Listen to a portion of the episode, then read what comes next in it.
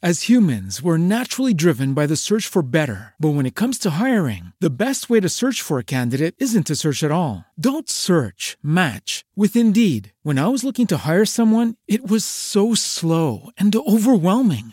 I wish I had used Indeed. If you need to hire, you need Indeed. Indeed is your matching and hiring platform with over 350 million global monthly visitors, according to Indeed data, and a matching engine that helps you find quality candidates fast. Ditch the busy work. Use Indeed for scheduling, screening, and messaging so you can connect with candidates faster. And Indeed doesn't just help you hire faster. 93% of employers agree Indeed delivers the highest quality matches compared to other job sites, according to a recent Indeed survey. And listeners of this show will get a $75 sponsored job credit to get your jobs more visibility at Indeed.com slash podcast. That's Indeed.com slash podcast. Terms and conditions apply.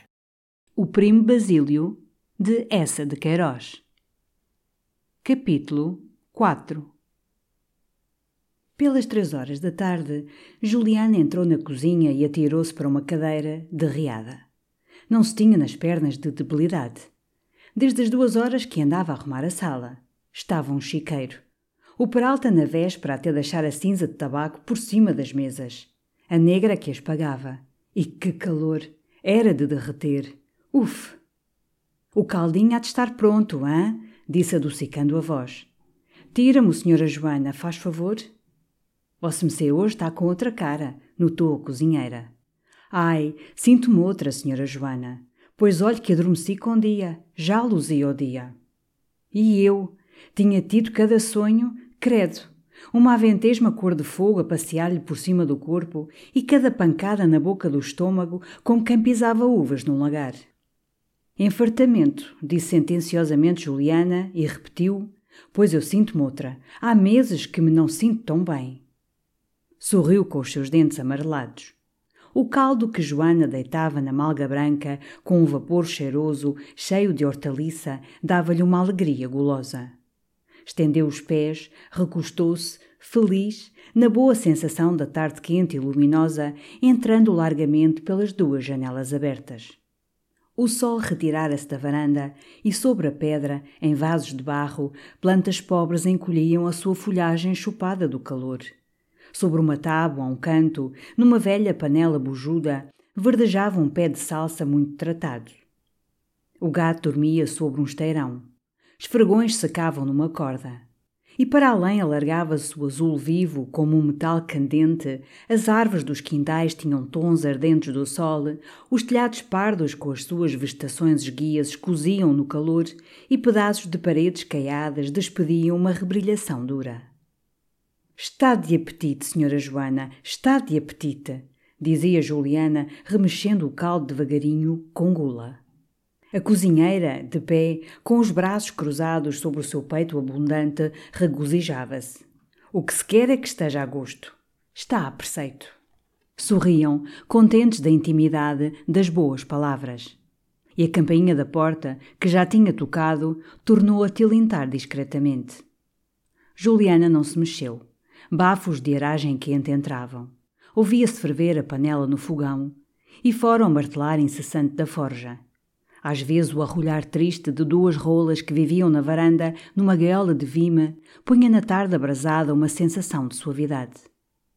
A campainha retilintou, sacudida com impaciência. Com a cabeça, burro, disse Juliana. Riram. Joana fora sentar-se à janela, numa cadeira baixa. Estendia os seus grossos pés, calçados de chinelas de orelha. Coçava-se devagarinho, no sovaco, toda repousada. A campainha retiniu violentamente. Fora, besta! rosnou Juliana, muito tranquila.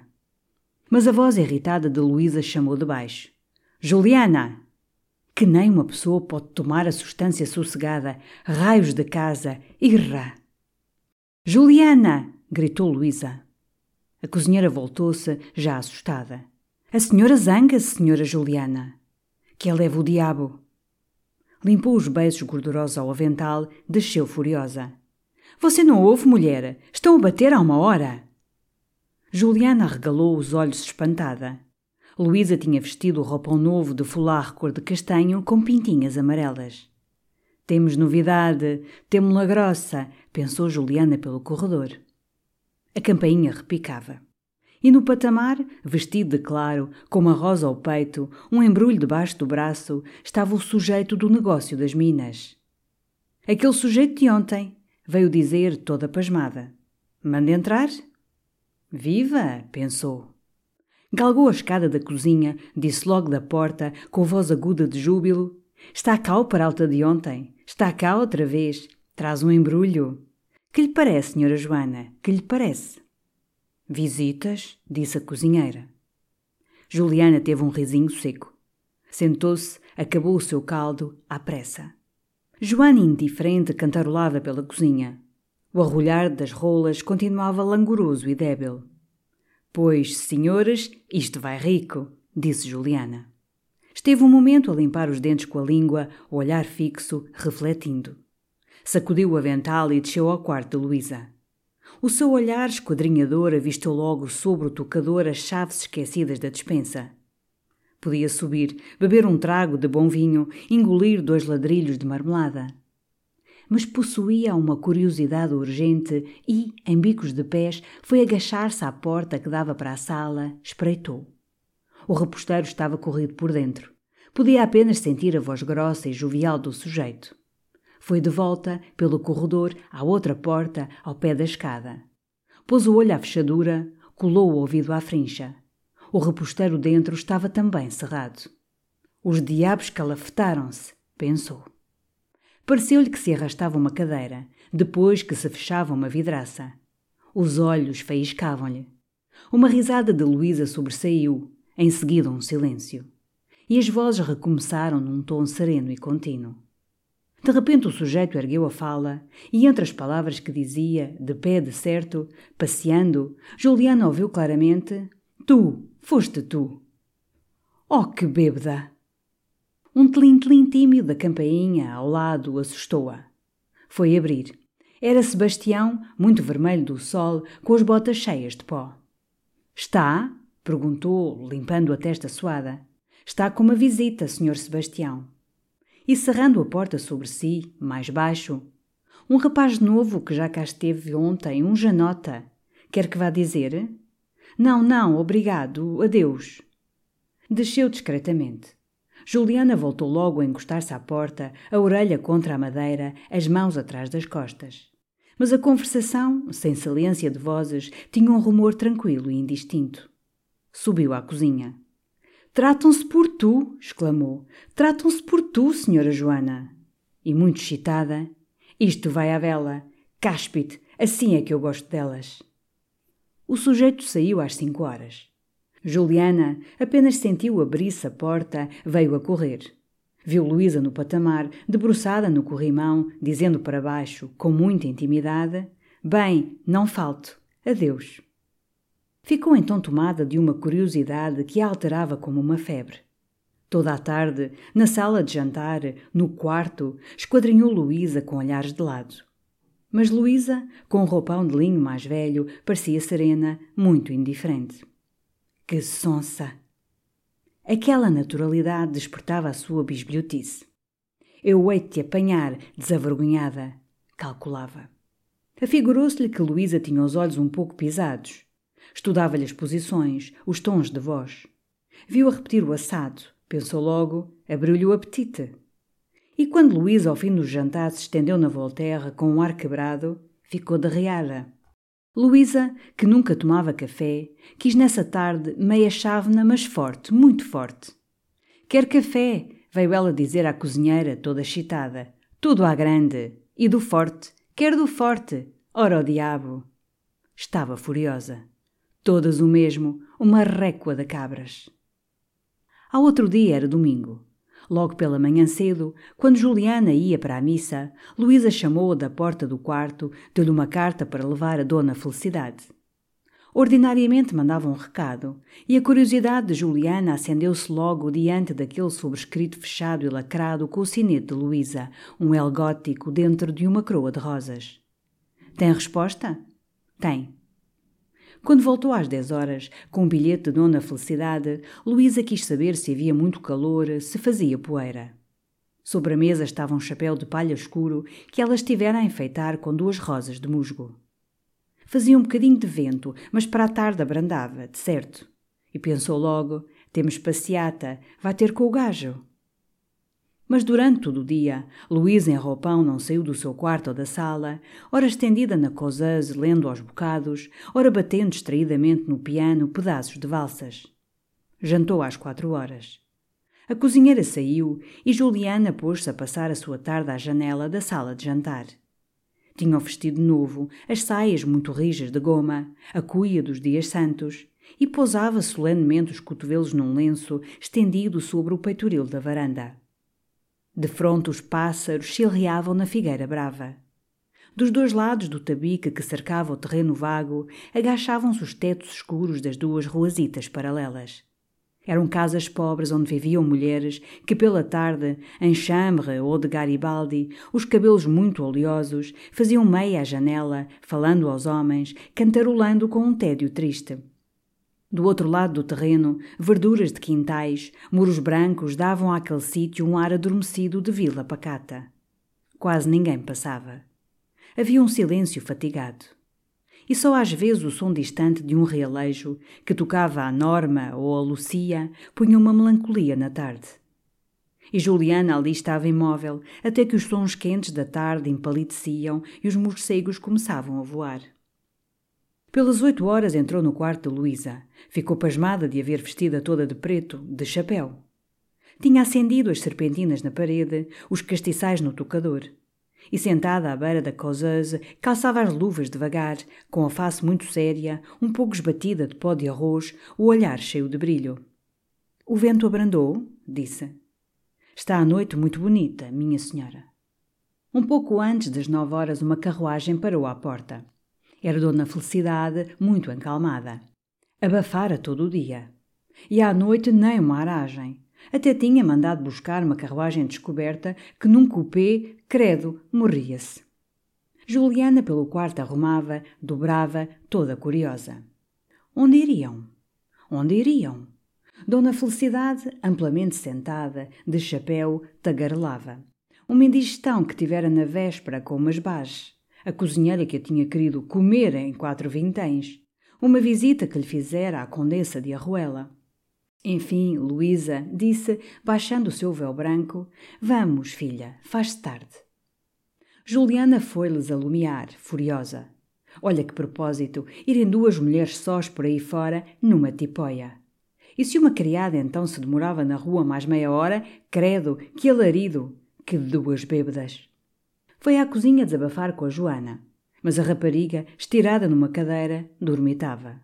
Fora com o seu Pedro ao alto de São João.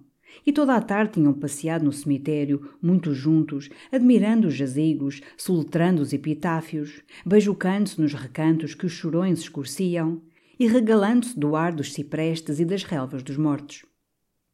Voltaram por casa da Serena, entraram a bebricar um quartilho no espregueira. Tarde cheia. E estava derriada da soalheira, do pó, da admiração de tanto túmulo rico, do homem e da pinguita de vinho. O que ia era refastelar-se para a cama. Credo, senhora Joana, vossa Mecê está-se a fazer uma dorminhoca. Olha que mulher! Com pouca arreia! Cruzes! Desceu ao quarto de Luísa, apagou as luzes, abriu as janelas, arrastou a poltrona para a varanda e, repimpada, os braços cruzados, pôs-se a passar a noite. O estanco ainda não se fechara e a sua luzita lúgubre como a estanqueira estendia-se tristemente sobre a pedra miúda da rua. As janelas ao pé estavam abertas. Por algumas, mal alumiadas, viam-se dentro serões melancólicos. Noutras, onde havia vultos imóveis, luzia às vezes a ponta de um cigarro. Aqui além tossia-se, e o moço do padeiro, no silêncio quente da noite, arpejava baixinho a guitarra. Juliana pusera um vestido de chita claro. Dois sujeitos que estavam à porta do estanco riam, erguiam de vez em quando os olhos para a janela, para aquele vulto branco de mulher. Juliana, então, gozou. Tomavam-na de certo pela senhora, pela do engenheiro. Faziam-lhe olho, diziam bragerices. Um tinha calça branca e chapéu alto, eram janotas. E com os pés muito estendidos, os braços cruzados, a cabeça de lado, saboreava longamente aquela consideração. Passos fortes que subiam a rua pararam à porta.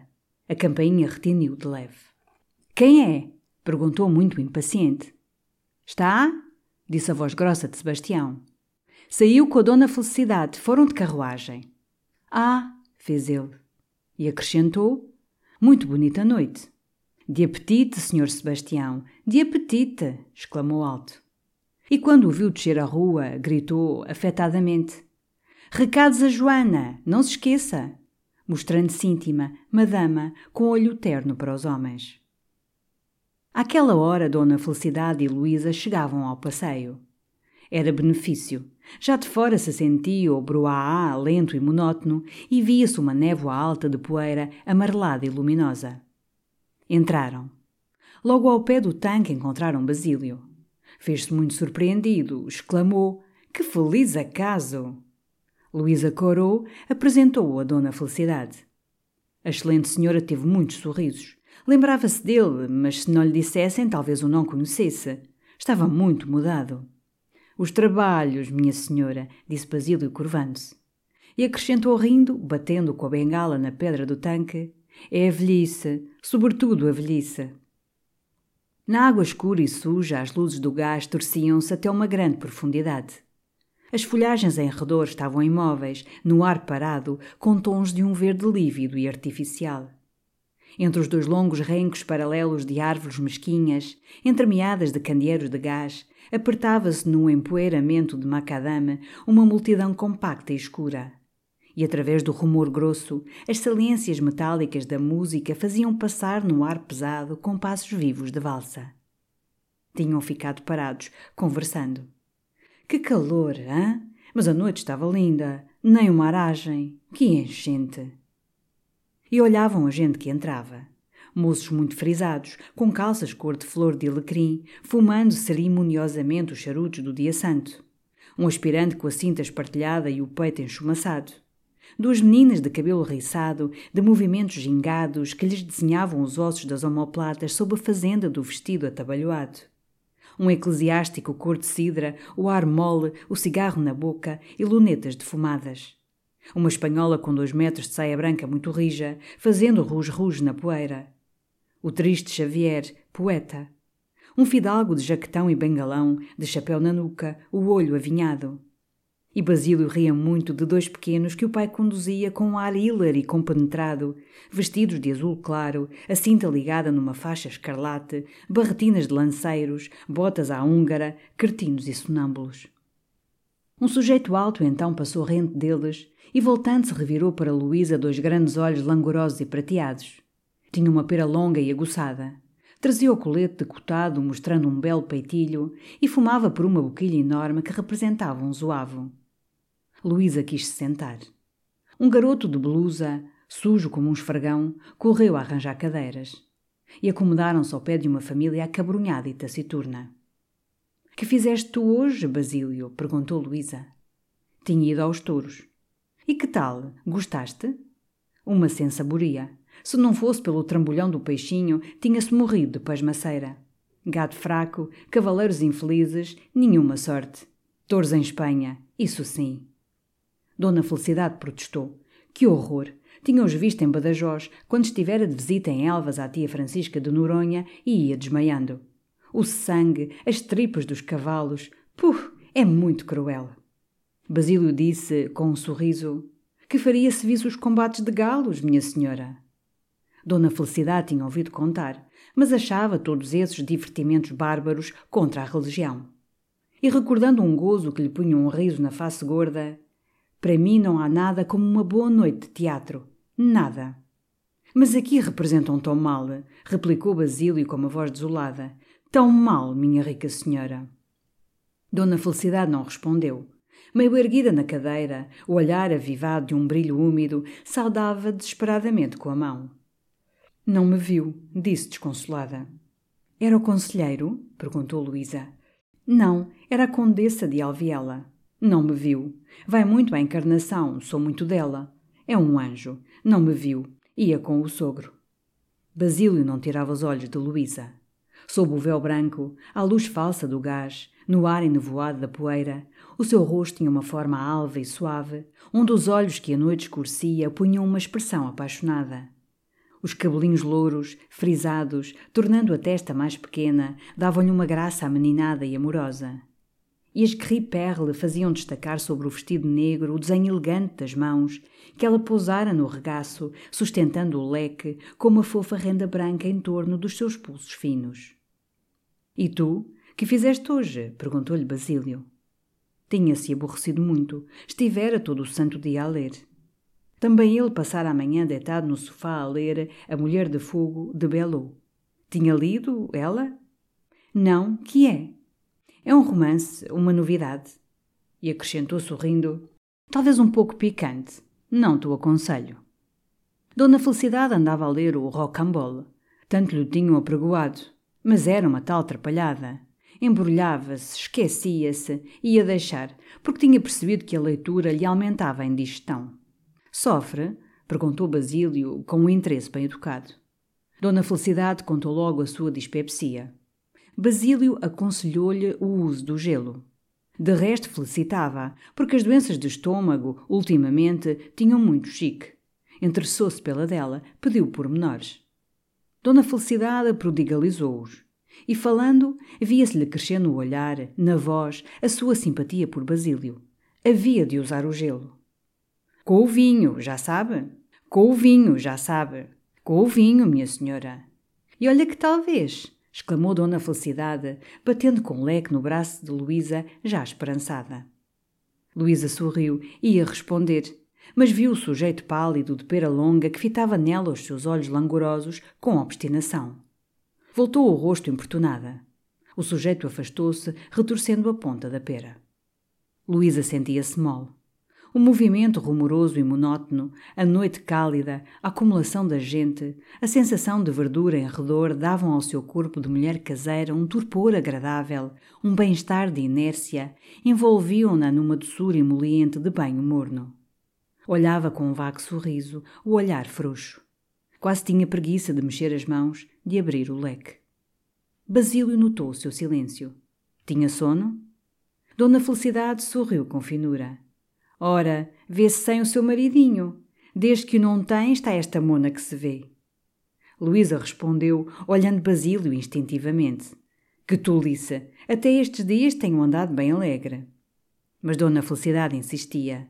Ora, bem sabemos, bem sabemos. Esse coraçãozinho está no Alentejo. Luísa disse com impaciência. Não has de querer que me ponha aos pulos e às gargalhadas no passeio. Está bem, não te enfureças, exclamou Dona Felicidade. E para Basílio, que gêniozinho, hã? Basílio pôs-se a rir. A prima Luísa antigamente era uma víbora. Agora não sei. Dona Felicidade acudiu. É uma pomba, coitada. É uma pomba. Não, lá isso é uma pomba. E envolvia-a num olhar maternal. Mas a família taciturna ergueu-se, sem ruído, e as meninas adiante, os pais atrás, afastaram-se lugubremente, sucumbidos. Basílio imediatamente apossou-se da cadeira ao pé de Luísa e, vendo Dona Felicidade a olhar distraída, Estive para te ir ver de manhã, disse baixinho a Luísa. Ela ergueu a voz, muito naturalmente, com indiferença. E por que não foste? Tínhamos feito música. Fizeste mal. Devias ter ido. Dona Felicidade quis então saber as horas. Começava a enfastiar-se. Tinha esperado encontrar o conselheiro. Por ele, para lhe parecer bem, fizera o sacrifício de se apertar. Acácio não vinha, os gases começavam a afrontá-la. E o despeito daquela ausência aumentava-lhe a tortura da digestão.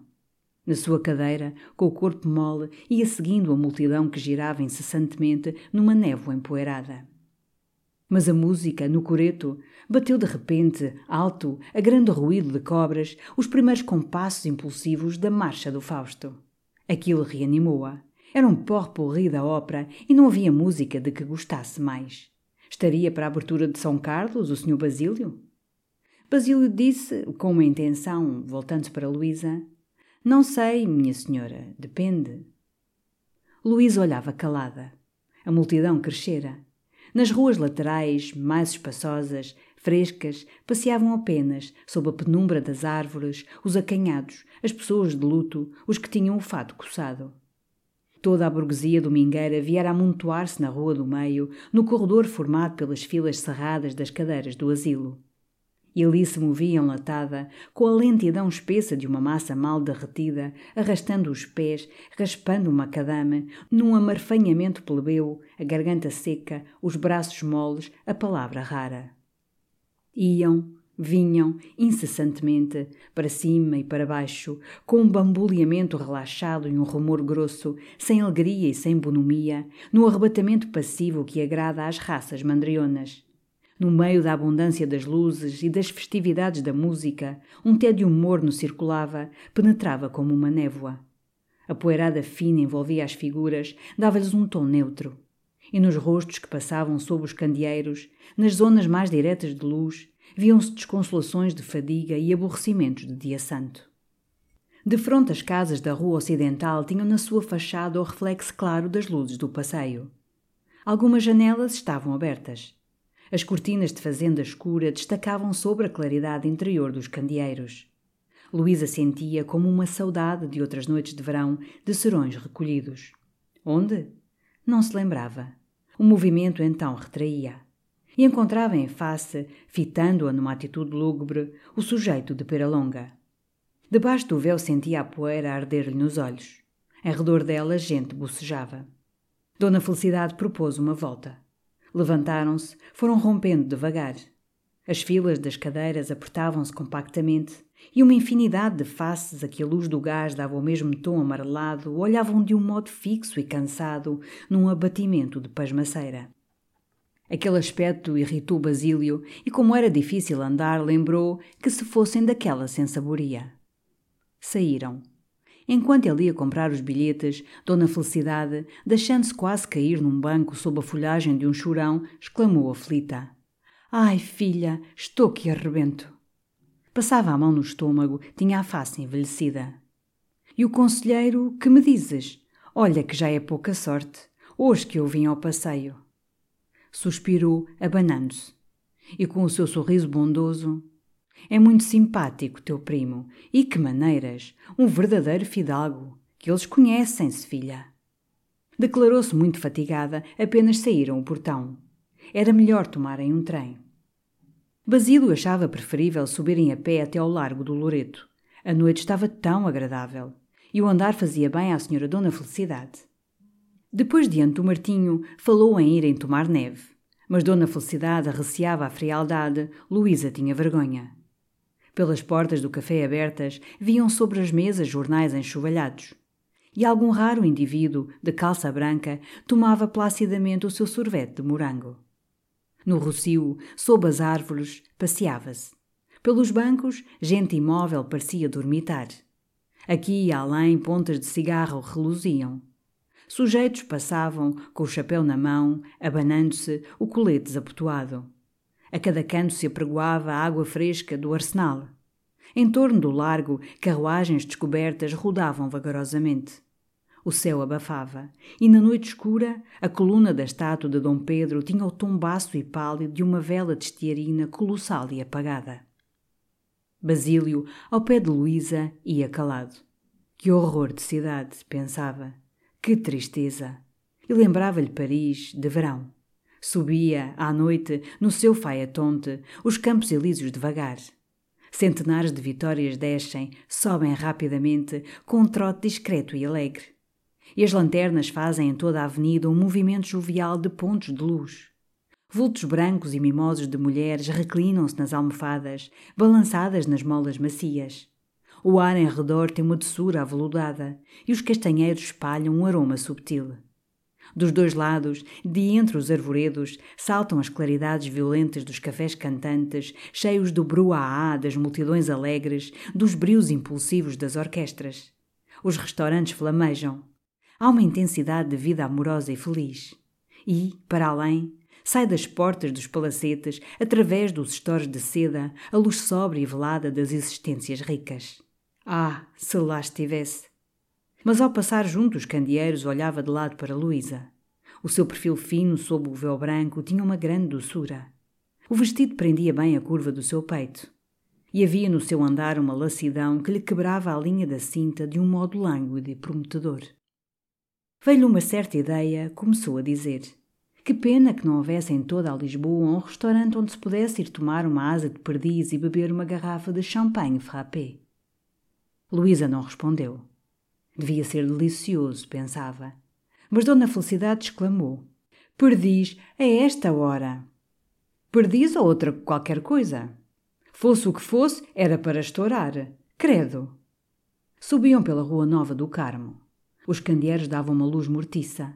As altas casas dos dois lados, apagadas, entalavam, carregavam a sombra. E a patrulha, muito armada, descia passo a passo, sem ruído, sinistra e subtil. Ao chiado, um garoto de barrete azul perseguiu-os com cautelas de lotaria. A sua voz aguda e chorosa prometia à fortuna muitos contos de reis. Dona Felicidade ainda parou com uma tentação. Mas uma troça de rapazes bêbados que desciam de chapéu na nuca, falando alto, aos tropeções, assustou muito as duas senhoras. Luísa encolheu-se logo contra Basílio. Dona Felicidade, enfiada, agarrou-lhe ansiosamente o braço, quis se meter numa carruagem. E até ao Loreto foi explicando o seu medo aos borrachos, com a voz atarantada, contando casos, facadas, sem largar o braço de Basílio. Da fileira de tipóias, ao lado das grades da Praça de Camões, um cocheiro lançou logo a sua caleste descoberta, de pé na almofada, apanhando confusamente as rédeas, com grandes chicotadas na parelha, muito excitado, gritando: Pronto, meu amo, pronto! Demoraram-se um momento ainda conversando. Um homem então passou, rondou, e Luísa, desesperada, reconheceu os olhos acarneirados do sujeito da pera. Entraram para a caleche. Luís ainda se voltou para ver Basílio imóvel no largo, com o seu chapéu na mão. Depois acomodou-se, pôs os pezinhos no outro assento e, balançada pelo trote largo, viu passar, calada, as casas apagadas da rua de São Roque, as árvores de São Pedro de Alcântara, as fachadas estreitas do moinho de vento, os jardins adormecidos da patriarcal. A noite estava imóvel, de um calor mole e desejava, sem saber porquê, rolar assim sempre, infinitamente, entre ruas, entre grades cheias de folhagem de quintas nobres, sem destino, sem cuidados, para alguma coisa de feliz que não distinguia bem. Um grupo de fronte da escola ia tocando o fado vimioso. Aqueles sons entraram-lhe na alma como um vento doce que fazia agitar brandamente muitas sensibilidades passadas. Suspirou baixo. Um suspirozinho que vai para o Alentejo, disse Dona Felicidade, tocando-lhe o braço. Luísa sentiu todo o sangue abrasar-lhe o rosto. Davam onze horas quando entrou em casa. Juliana veio alumiar. O chá estava pronto. Quando a senhora quisesse. Luísa subiu daí a pouco com um largo roupão branco, muito fatigada, estendeu-se na Voltaire. Sentia vir-lhe uma sonolência, a cabeça pendia-lhe, cerrava as pálpebras. E Juliana tardava tanto com o chá. Chamou-a. Onde estava? Credo! Tinha descido, pé ante pé, ao quarto de Luísa. E aí, tomando o vestido, as saias engomadas que ela despira e atirara para cima da causeuse, desdobrou-as, revirou-as, examinou-as e, com uma certa ideia, cheirou-as. Havia o vago aroma de um corpo lavado e quente, com uma pontinha de suor e de água de colônia. Quando a sentiu chamar, impacientar-se em cima, subiu correndo. Fora abaixo dar uma arrumadela. Era o chá, estava pronto. E entrando com as torradas, veio aí o senhor Sebastião, haviam de ser nove horas. Que lhe disse? Que a senhora tinha saído com a senhora Dona Felicidade. Como não sabia, não disse para onde. E acrescentou: Esteve a conversar comigo, o senhor Sebastião. Esteve a conversar mais de meia hora.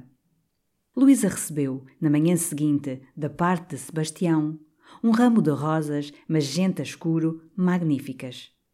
Cultivava-as ele na quinta de Almada e chamavam-se Rosas Dom Sebastião.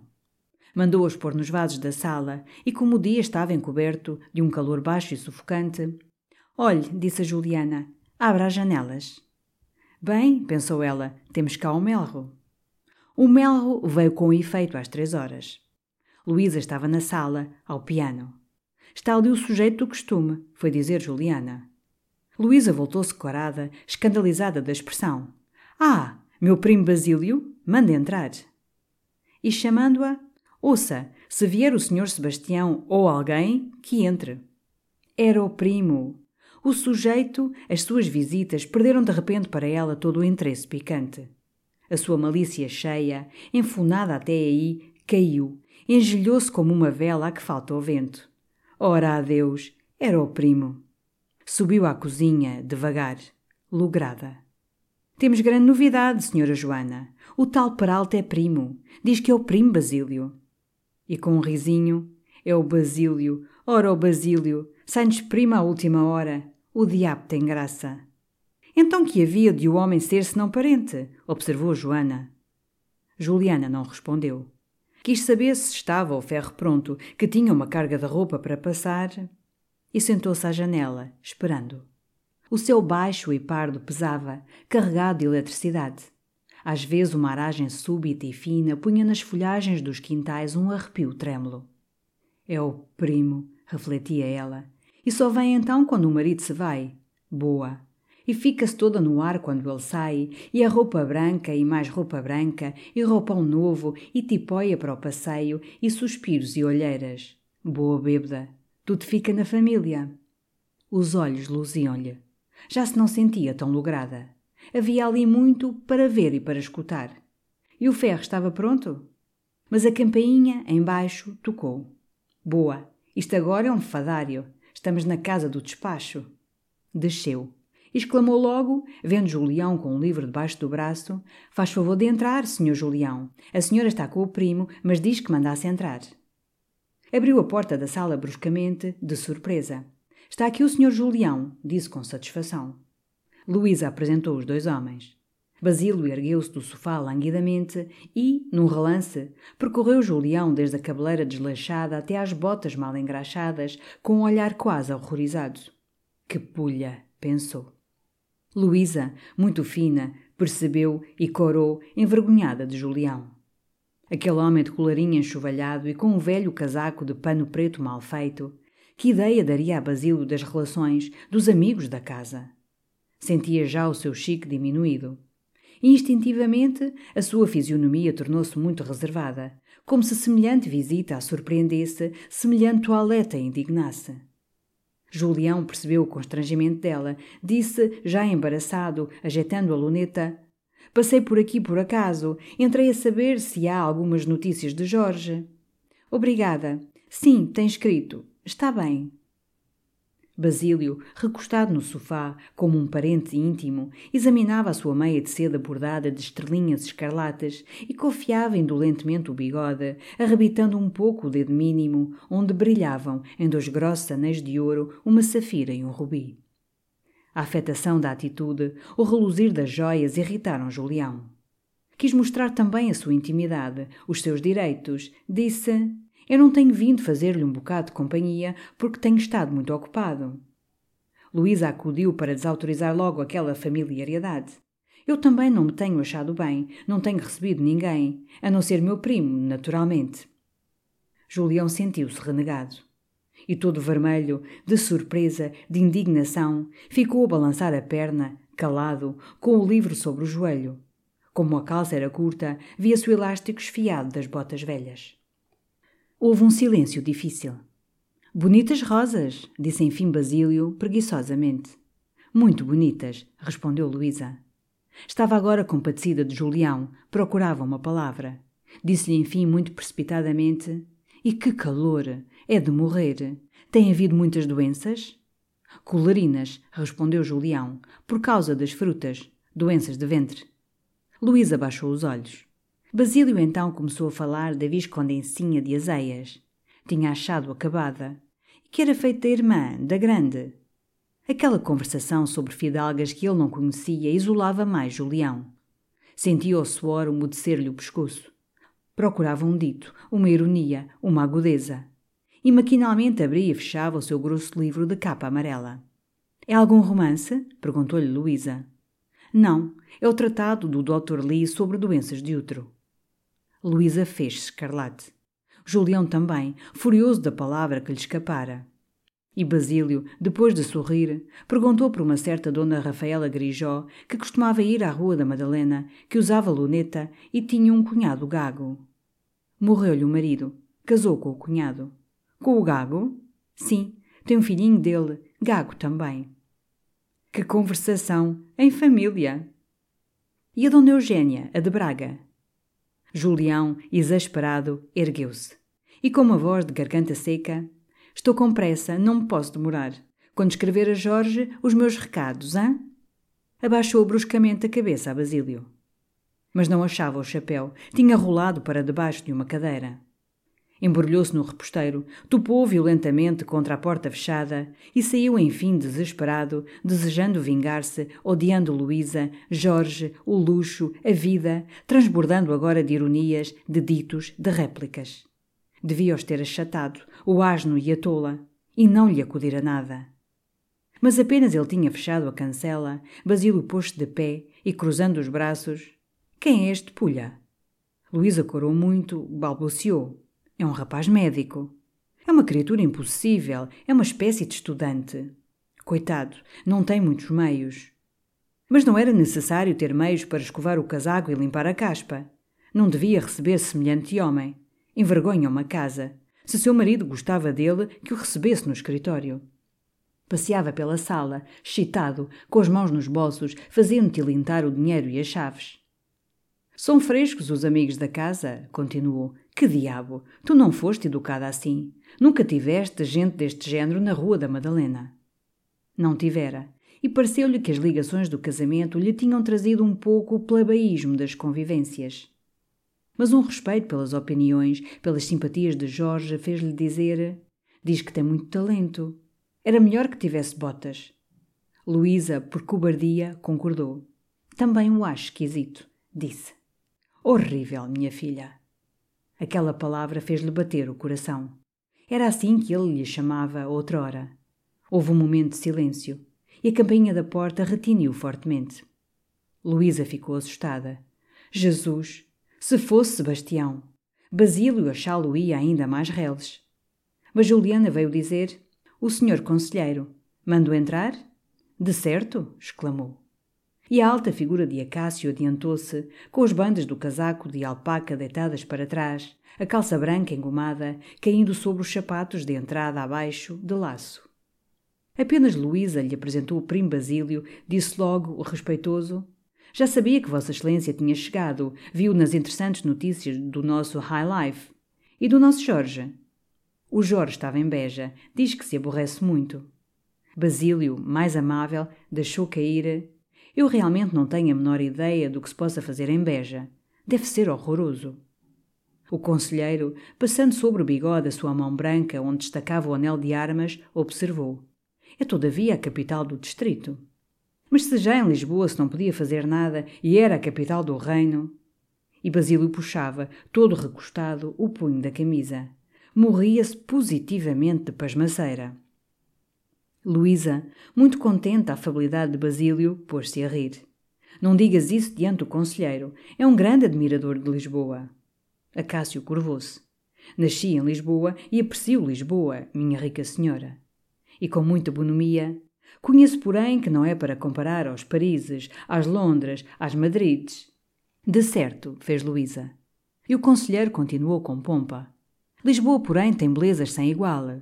A entrada, ao que me dizem, eu nunca entrei a barra, é um panorama grandioso, rival das Constantinópolis e das Nápoles, digno da pena de um Garrett ou de um Lamartine, próprio para inspirar um grande engenho.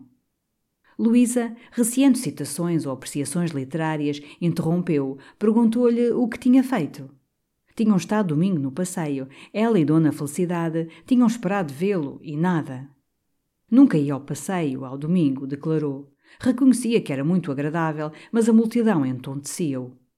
Tinha notado, e a sua voz tomou o tom espaçado de uma revelação, tinha notado que muita gente, num local, causa vertigens aos homens de estudo. De resto, queixou-se da sua saúde e do peso dos seus trabalhos. Andava compilando um livro e usando as águas de Vichy. Podes fumar, disse Luísa de repente, sorrindo a Basílio. Queres lume? Ela mesmo lhe foi buscar um fósforo, toda ligeira, feliz. Tinha um vestido claro, um pouco transparente, muito fresco. Os seus cabelos pareciam mais louros, a sua pele mais fina. Basílio soprou o fumo do charuto e declarou muito reclinado: O passeio ao domingo é simplesmente idiota. O conselheiro refletiu e respondeu: Não serei tão severo, Sr. Brito. Mas parecia-lhe que, com efeito, antigamente era uma diversão mais agradável. Em primeiro lugar, exclamou com muita convicção, endireitando-se, nada, mas nada, absolutamente nada pode substituir a charanga da armada. Além disso, havia a questão dos preços. Ah, tinha estudado muito o assunto. Os preços diminutos favoreciam a aglomeração das classes subalternas. Que longe do seu pensamento lançar desdouro nessa parte da população. As suas ideias liberais eram bem conhecidas. Apelo para a senhora Dona Luísa, disse. Mas enfim, sempre era mais agradável encontrar uma roda escolhida. Enquanto assim nunca ia ao passeio. Talvez não acreditassem, mas nem mesmo quando havia fogo de vistas. Nesses dias, sim, ia ver por fora das grades. Não por economia, de certo não. Não era rico, mas podia fazer face a essa contribuição diminuta. Mas é que receava os acidentes. É que os receava muito. Contou a história de um sujeito cujo nome lhe escapava, a quem uma cana de foguete furara o crânio. E além disso, nada mais fácil que cair uma fagulha acesa na cara num paletó novo. É conveniente ter prudência, resumiu, compenetrado, limpando os beijos com o lenço de seda da Índia muito enrolado. Falaram então da estação. Muita gente fora para Sintra. De resto, Lisboa no verão era tão secante. E o conselheiro declarou que Lisboa só era imponente, verdadeiramente imponente, quando estavam abertas as câmaras e São Carlos. Que estavas tu a tocar quando eu entrei? perguntou Basílio. O conselheiro acudiu logo. Se estavam fazendo música, por quem são? Sou um velho assinante do São Carlos há 18 anos.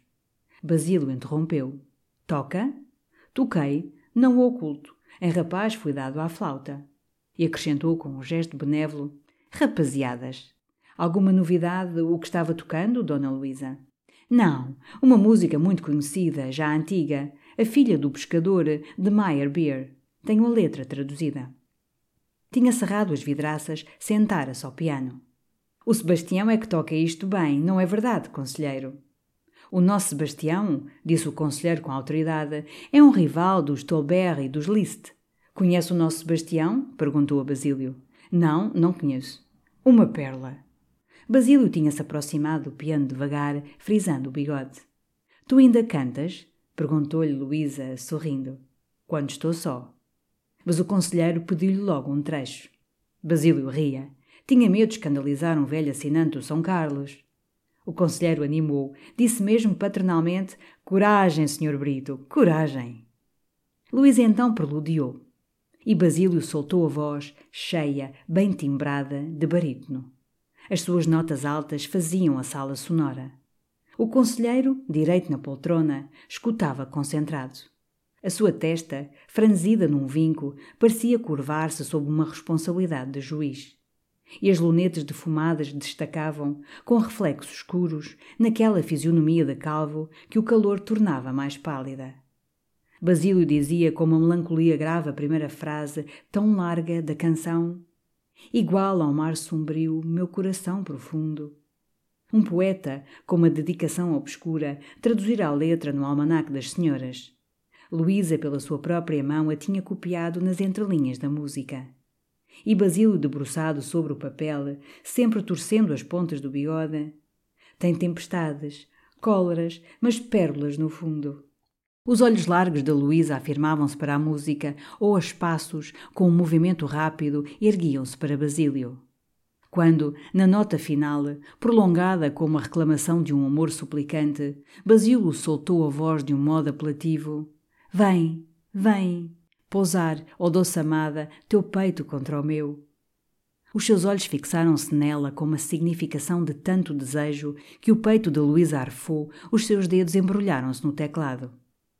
O conselheiro bateu as palmas. Uma voz admirável! exclamava. Uma voz admirável! Basílio dizia-se envergonhado. Não, senhor! Não, senhor! protestou Acácio, levantando-se.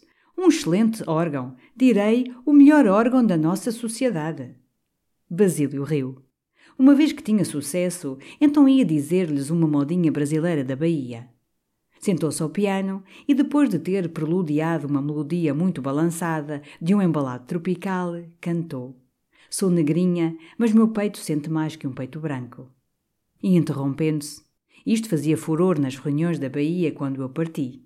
Era a história de uma negrinha nascida na roça e que contava, com lirismos de almanaque, a sua paixão por um feitor branco. Basílio parodiava o tom sentimental de alguma menina baiana e a sua voz tinha uma preciosidade cômica quando dizia o ritornelo choroso. E a negra para os mares, seus olhos alonga, no alto coqueiro, cantava a araponga.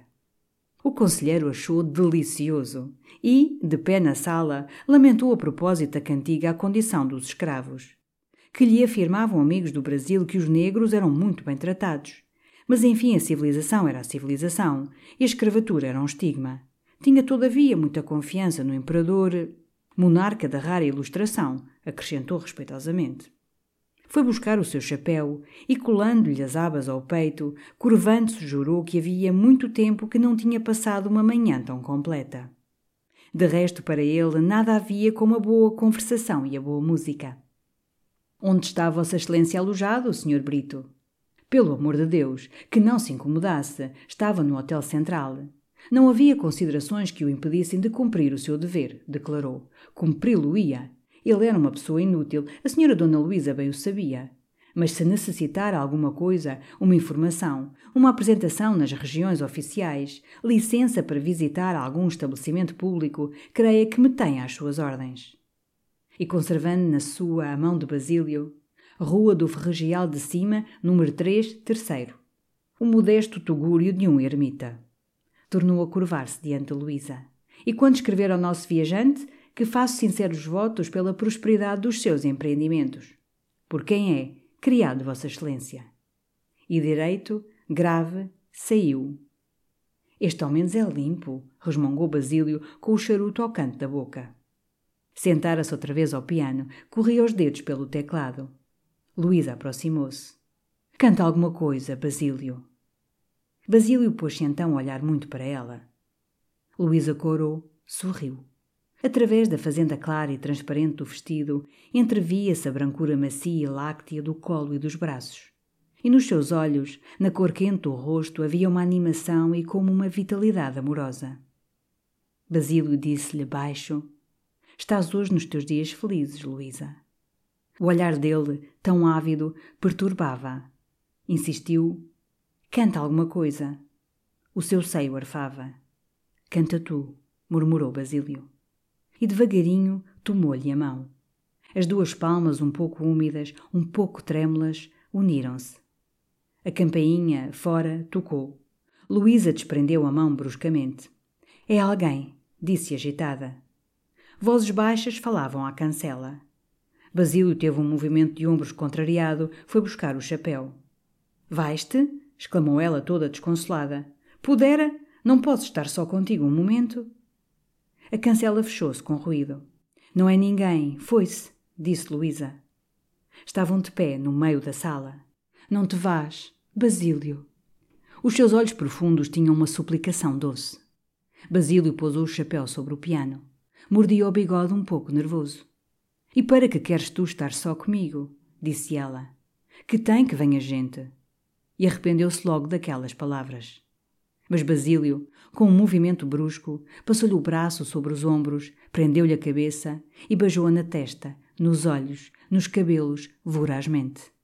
Ela soltou-se a tremer, escarlate. Perdoa-me, exclamou ele logo, com um ímpeto apaixonado.